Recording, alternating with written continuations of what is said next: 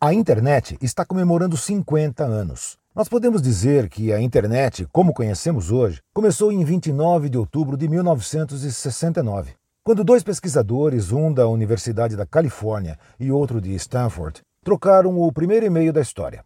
Um enviou para o outro a palavra login e o outro recebeu a 550 quilômetros. Ele recebeu o L, o O, formando LO. E aí a rede caiu.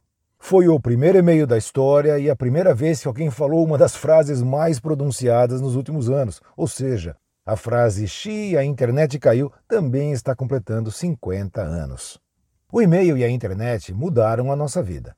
As fronteiras caíram e o mundo ficou pequeno, mas infelizmente muitas pessoas expuseram o ódio de forma anônima. Focando no lado mais profissional, a gestão por e-mail foi uma das mudanças que essa tecnologia trouxe. No mundo corporativo, surgiram aqueles gerentes e diretores que aprenderam a delegar por e-mail e existem até hoje, aos montes. Fique tranquilo, já mandei um e-mail sobre isso. Eu chamo esse pessoal de açougueiros corporativos, porque eles são mestres em pegar os problemas, como se fosse um boi, jogar para cima, fatiar e distribuir todos os bifes, de modo que não caia nenhum bife em cima da mesa dele. Aí as pessoas perceberam essa forma de gestão e foi então que aprenderam também a deletar sem ler alguns e-mails. A internet possibilitou uma evolução tecnológica inimaginável, mas uma coisa que me preocupa é que os grandes problemas da humanidade ainda permanecem os mesmos: miséria, pobreza, segregação, a desigualdade, a fome, países subdesenvolvidos, a corrupção, o racismo, estão aí, apesar da evolução das indústrias 1.0, 2.0, 3.0 e agora 4.0.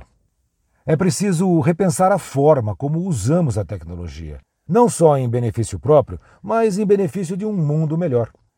Por enquanto, estamos assistindo uma disputa pelo poder global, por meio da tecnologia, e vou alertar: nesse jogo, a China já está na frente.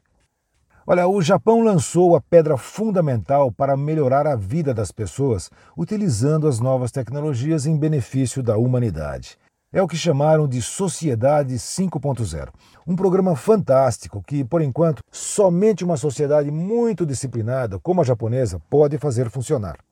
No próximo podcast, eu vou falar sobre a Sociedade 5.0, mas você poderá ler os meus artigos sobre isso aqui mesmo no portal do Pensamento Corporativo. Eu sou Orlando Merluzzi, especialista em gestão, mentor de executivos e palestrante sobre clima organizacional, produtividade e o impacto das novas tecnologias na gestão.